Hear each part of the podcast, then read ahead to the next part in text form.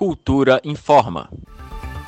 Começa no próximo dia 23 de março a campanha nacional de vacinação contra a gripe.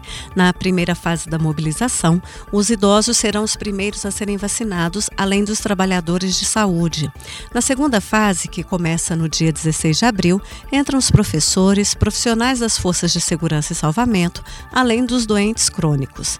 A partir de 9 de maio, dia D de vacinação, serão vacinadas as crianças de 6 meses a menores de 6 anos, pessoas com com mais de 55 anos, gestantes, mães no pós-parto até 45 dias após o parto, população indígena e portadores de condições especiais.